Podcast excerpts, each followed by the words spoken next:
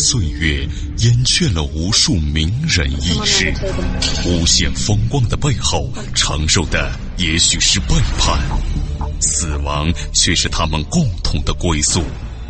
历史长河沉淀了无数未知的人类文明，时光荏苒，当一切变得尘埃落定，谜底悄然揭开。虚幻的高塔瞬间崩塌，纵古今，横万里，石破天惊，惊天大幕。各位听友，大家好，欢迎您继续收听本期的惊天大幕，我是卧龙先生。那么今天咱们来说一说荒淫的古罗马君主。古今中外的帝王和贵族很少有不玩弄女性。单于女色的，这是因为啊，他们需要这样做，而他们的权利、金钱和地位也允许他们这样做。人类从群婚杂交一步一步发展为一夫一妻，那么交往的范畴呢也逐渐的缩小。可是群婚杂交的影响并没有彻底的消除，男权社会当中，男子。玩弄女子的观念，在古代甚至现代社会当中还有存在。性呢，本来是人类的一种自然本性，一种不受约束、任意发泄的倾向。但是，人之所以称为人，是因为他还有社会性的一面，他的行为要受政治的、经济的、法律的、道德的条件的约束。这就是人类的文明。可是呢，如果一个人处于权力巅峰，普天之下莫非王土，率土之滨莫非王臣，从而可以为所欲为。任何人、任何法律都奈何不得他的时候，那么在两性关系方面的一切荒唐事情，都可能会出现。那么有人说过，无论哪一个君主专制国家的君主，几乎在五个人中，只有一个比较正常，十个人当中才会有一个是民主。或者贤君，而其余的大都是傻瓜、色鬼或不伦不类的浪荡子。这个话呢有一定道理。纵观历史，正是如此。咱们来说说以罗马为代表的好色君主。在西方文化史上，古罗马具有重要的代表意义。它延续了一千二百年，历经了王政时代、共和时代。地政时代，版图不断扩张，横跨欧洲和北非，在一个相当长的时期内，农业、工商业和高利贷业兴盛，奴隶制经济获得了巨大发展。那么，在物质和精神文化方面呢，也获得了诸多成就，对后世的西方文化有着相当大的影响。而古罗马的一些首领和君主，作为奴隶制社会的统治者。其荒淫、好色和残暴，在历史上也同样具有典型的代表意义。有一句话，叫“罗马人把妻子藏好啊，因为著名的色魔秃头凯撒将要凯旋归来了。”人们对古罗马的名将凯撒说出这番颇具讽刺意味的话，是因为他除了远征高卢、征服埃及。攻占小亚细亚的卓著战功以外，他在性方面的放纵也是十分出名的。他一生啊，四次一妻，曾和埃及艳后克里奥佩托拉同居了相当长的时期，并生了两个孩子。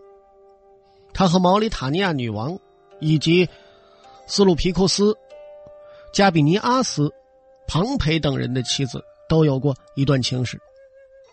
他精力充沛，到了五十三岁的时候，性能力依然很强，于是更加纵欲无度。他又好男色，又是个异乎寻常的自恋狂，手脚要绝对保持清洁，身上的体毛要全部剔除，就和他的秃头一般。这些怪癖，可能和他少年时的娈童经历有关。历史记载。他患癫痫症，曾经在公开场所发作过两次，加上他又如此荒淫，所以即使不被养子所杀，也不可能长寿。如果说凯撒还有一些可以让人尊敬的军事才能的话，那么罗马帝政第四代皇帝尼禄就是一个一无是处的昏庸色鬼了。他的淫乱和他的生母朱利安·阿格里比娜有很大的关系。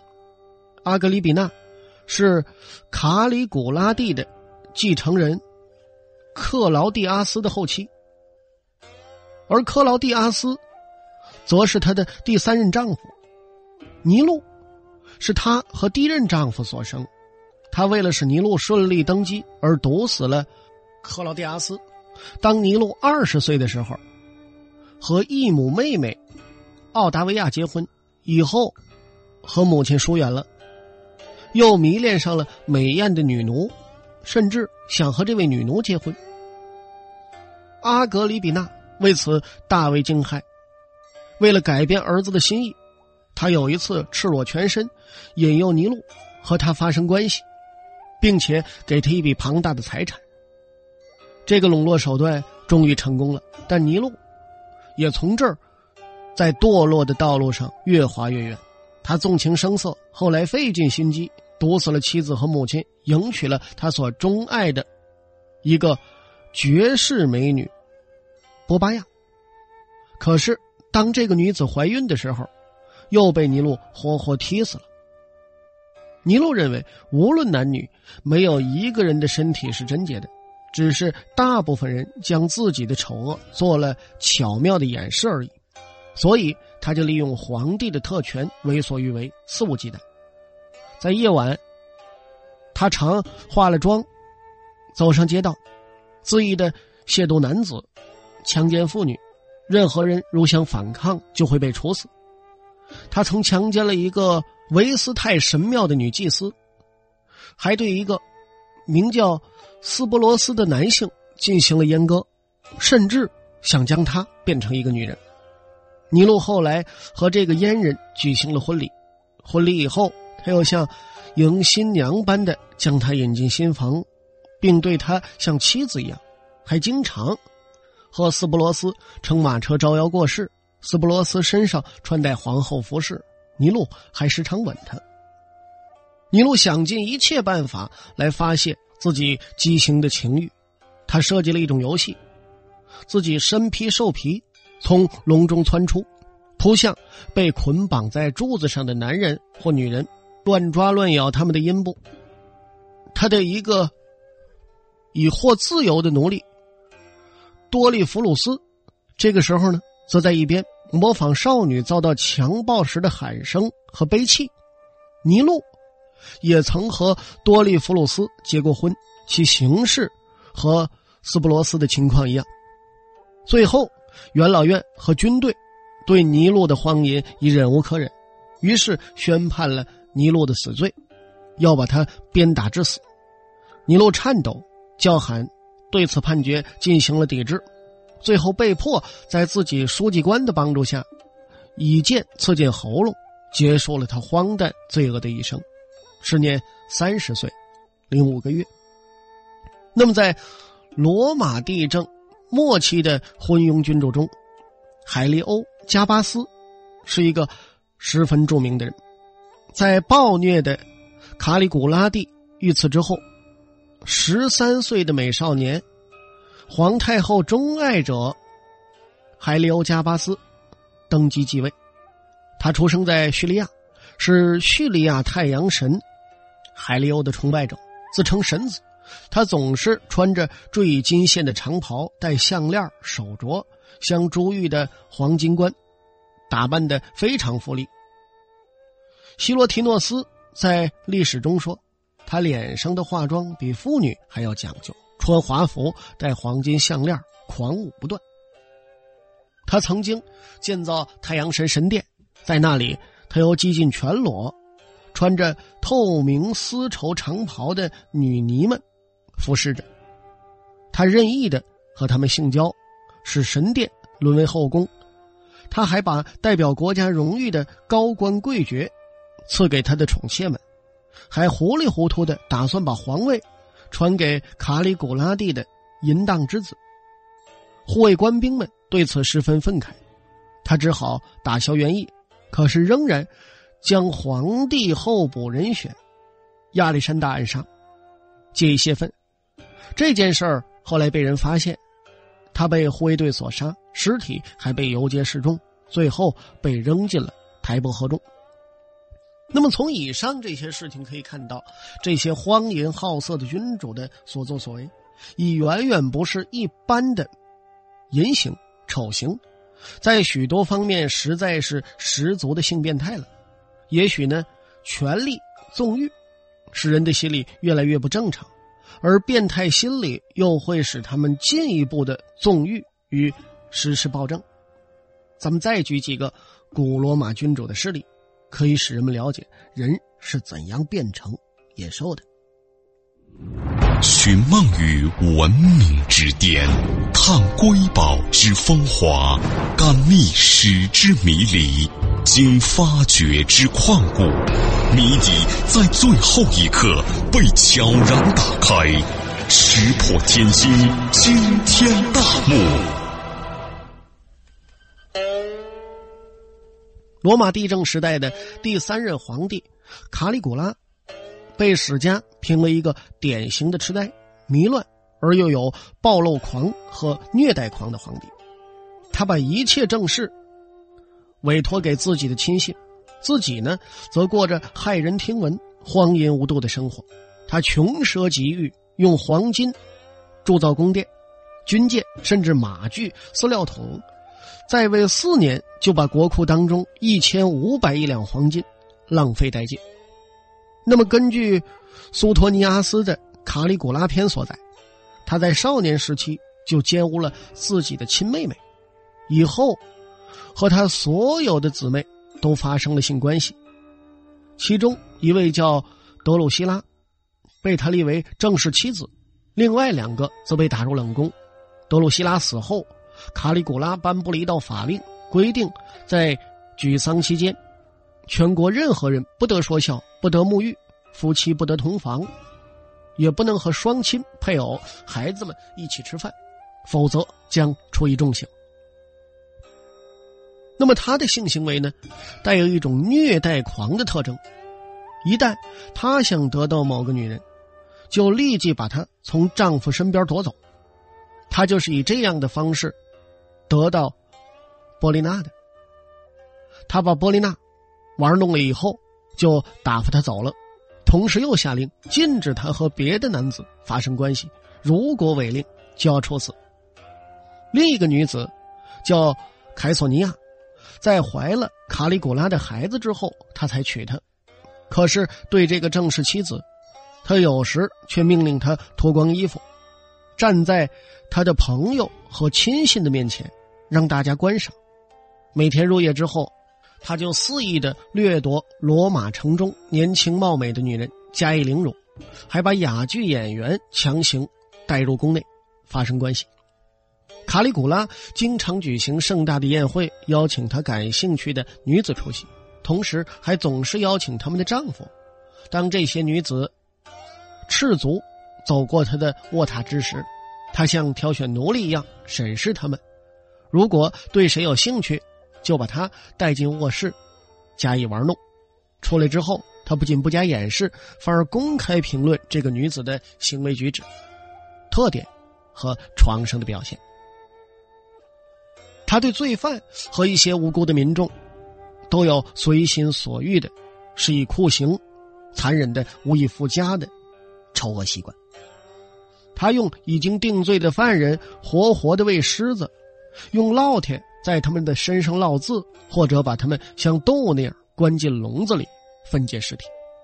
他规定，儿子被处决之时，父亲必须亲自的在场观看。有一次宴会上，他突然发出一阵狂笑。一位坐在他身边的执政官何言问他：“为什么？”他说：“因为只要我点一点头，就能将你们所有人的喉咙割断。”他是这么说的，事实也是这么做的。任何人只要稍稍触怒了他，无论护卫官或总督，都要在他的威逼下自裁。士兵们的头就像玩具一样，转瞬之间就会莫名其妙的落地。蒙恬在随想一书当中，曾经书记一些被逼自尽的将士们，把妓女带入自宅，在发生关系之中自觉性命。在观看斗兽表演时，如果他没有足够的牺牲品扔给野兽，就被一些观众抓来，割去他们的舌头，使他们不能骂他，然后扔进竞技场。他还堕于疯狂的。自我崇拜之中，他以双子神的神殿为居所，穿着神服，拿着神具出现在众人之前，有时还装扮成军神马尔斯或女神维纳斯戴安娜，昂首阔步的走在罗马城中。公元四十一年一月，忍无可忍的护卫们终于反叛，斩掉了卡里古拉的羊具，他的妻女也被杀戮。那么，卡里古拉皇帝的性变态似乎有他的家族根源。他的祖父台比留帝也是个性变态者。严肃的历史学家吉鹏说过：“罗马帝政时代，由淫乱残酷的台比留帝揭开了序幕。奥古斯都大帝死后，台比留顺利登基，这是公元一世纪初的事儿台比留呢，知识丰富。”在这方面呢，是个合适皇帝的人选，但又是一个纵欲无度的性变态者。泰西塔斯在《年代记》中指出，他在那个岩礁之岛和孤独之海，沉溺于情欲之中，他的情欲燃炽着，竟然连自由奴隶也不放过，他以淫秽的行为玷污了那里的少年们。据记载呢，台比留的变态还远不止此，他甚至拔除少年们的牙齿，命令他们用牙龈部分啃咬他的羊具。他还在卡普里岛上的别墅中建造一个小舞台，将一些年轻男女聚集在那里，演出指环的游戏，即男女乱交，做出如戴指环的淫秽行为。他还收藏了不少春宫画，叫人扮演画上的模样供他欣赏。他的丑行太多，逐渐暴露而遭非议。公元三十六年时，卡里古拉认为祖父台比留的行为危及家族的存在，于是派人用棉被把他活活闷死。当然了，卡里古拉在性问题上一点儿也不比他的祖父好到哪儿去。公元一世纪末。即尼禄在位的罗马皇帝杜米先，也是一个残忍、邪恶、变态、心理严重的君主。他喜欢勾引人妻，纵欲无度，并称这是床上的角斗。他还喜欢给自己的宠妾拔除体毛，常常呢就这样在床上消磨去一个个下午。他喜欢和妓女厮混，还致使侄女怀了孕。又坚持他要堕胎，使他因此而死。卡修斯迪欧曾经描写过杜米先所举办的一次宴会，实在是荒唐透顶。杜米先呢有一个黑色的房间，天花板、墙壁和地面都是黑色的，还摆着没有坐垫的黑凳子。客人们呢在半夜时分单独的被引进房间，在他的座椅前。设置一块木石般的黑色银板，上面呢刻着他的名字。漆黑的房间内，只有从天花板垂掉下来的小灯，投影在那块银板之上。客人们坐定不久，黑暗之中突然出现了死灵，妖怪般的少年。他们赤裸着身体，全身涂得漆黑一片，在客人面前表演令人恐惧站立的舞蹈。在舞蹈结束后，就一个个的跪在客人的面前。此刻呢，佳肴被盛在黑色的盘中端出来，连酒杯也是黑色的。这一切使人感到是死亡之宴。客人们被不祥的阴影所笼罩，为之颤抖。全场一片死寂。于是杜米先突然出现，他在黑暗中侃侃而谈，卖弄他所知道的关于杀人和横死等学问。杜米仙呢，又是一个虐待狂，他自身淫乱到极点，却首创用火烙阳具的酷刑，以折磨犯了所谓通奸罪的男子和同性恋者。他还把所有的禁欲主义者、斯多嘎学派流放于孤岛之上。谁也弄不清楚他究竟提倡什么，反对什么。卡修斯批评他说。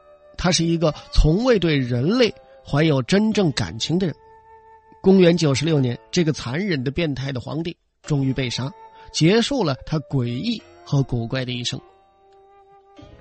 那么，像杜米仙这种性杀人的做法，在历史上也是形形色色，并延续于后世。例如，古罗马就曾经有一个将军，在指尖涂毒，然后爱抚妻子。将他杀害。根据拉蒂斯拉斯的叙述所称，那不勒斯王即查理三世之子，于一四一四年，由于从体内吸取到了情妇的毒而毙命。这都是通过性活动来杀人的。到了公元三世纪，古罗马的皇帝西利加巴拉，他的性变态也很突出。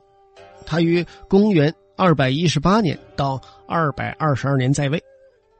据希罗提的描述，他是个漂亮的小伙子，在祭神典礼上，他穿着华丽的女人衣服，亲手宰杀大批的兽畜，然后将兽尸浸泡在香水中，有时也用人祭，如将少年的阴茎割下，投入祭火。举行祭典时，一群叙利亚的少女。围着祭坛跳舞，此时乐声大作，罗马的全体元老和骑士都出席这种仪式。他还想出了一个怪诞的念头，让一个女神和他的太阳神结婚。于是，他选定了朱诺，就是希腊神话中的赫拉，主神宙斯的妻子。西里加巴拉亲自主持了盛大的结婚仪式。他越来越迷恋他的太阳神，正因为如此，当时男性祭司们也学他的样子，把自己看成是女人。他一度想阉割自己，最后只是割去了包皮。夜晚，他会跑进妓院，将妓女赶出去，自己戴上假发，扮成妓女站在门口拉客。后来呢，他在宫殿里专门布置了一个房间，供他玩这类游戏。他试图呢让医生把她变成一个女人，允诺事成之后一语重金。在他身上啊，还有一种受虐狂的心理，喜欢把自己幻想成一个淫荡的女人，在偷情时被丈夫当场捉获，于是挨了一顿毒打。他的怪诞行为终于引起了军队和民众的鄙视和愤怒，结果他和全家人都被杀，尸体被抬进了台伯河中。那么，对于帝王和贵族这些统治者来说，性变态是一种发展的必然现象，变态是对立于常态而言的。而性问题和其他一切的社会现象一样，过了一定的度，就会从正确变为谬误，从常态变为变态。例如，多情本不是坏事，过分了滥用感情就会变成坏事。睹物思人是人之常情。而如果发展到恋物癖，则是性变态了。对于帝王和贵族来说，他们可以毫无限制的纵欲、杀人，常态的办法用尽了，就用一些新奇的、荒诞的办法来寻求刺激，这就很容易走向变态了。那么好了，各位亲爱的听众朋友，看看时间，咱们这一期的惊天大幕到此为止，就全部为您播讲完了。我是卧龙先生，咱们下期再会。